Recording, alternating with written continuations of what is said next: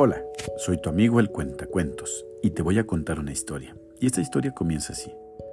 Había una vez un sabio maestro que vivía en un templo en las montañas. La gente de los alrededores acudía a él en busca de consejo.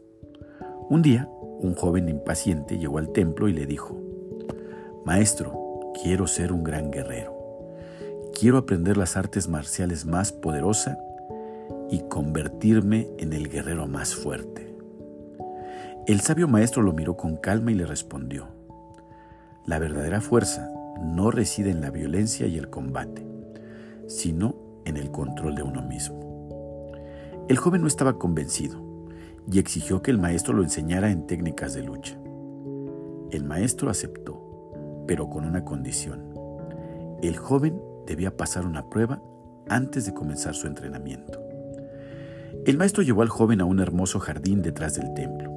En el centro del jardín había un bambú de aspecto frágil y delicado. El maestro le dijo, tu tarea será romper este bambú con un solo golpe de tu puño. El joven se sintió confiado y pensó que sería una tarea fácil. El joven se preparó y lanzó un poderoso golpe al bambú, pero no logró romperlo. Así que intentó una y otra vez, pero el bambú permanecía intacto.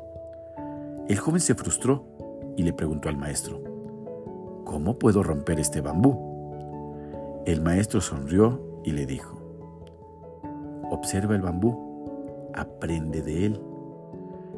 El joven miró detenidamente el bambú y se dio cuenta de que a diferencia de los árboles grandes y robustos, el bambú era flexible y se doblaba ante el viento fuerte no se resistía, sino que se adaptaba a las circunstancias.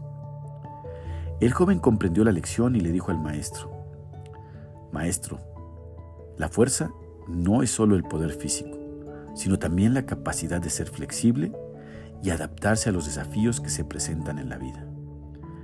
El maestro asintió y le dijo, Exactamente.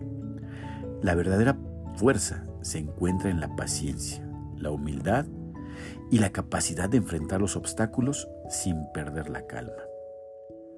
A partir de ese momento, el joven aprendió las artes marciales del maestro, pero siempre recordó la lección del bambú. Se convirtió en un guerrero fuerte y valiente, pero también en alguien sabio y compasivo.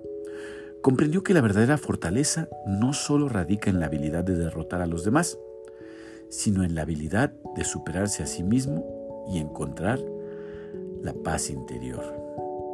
Y, colorín colorado, este cuento se ha acabado.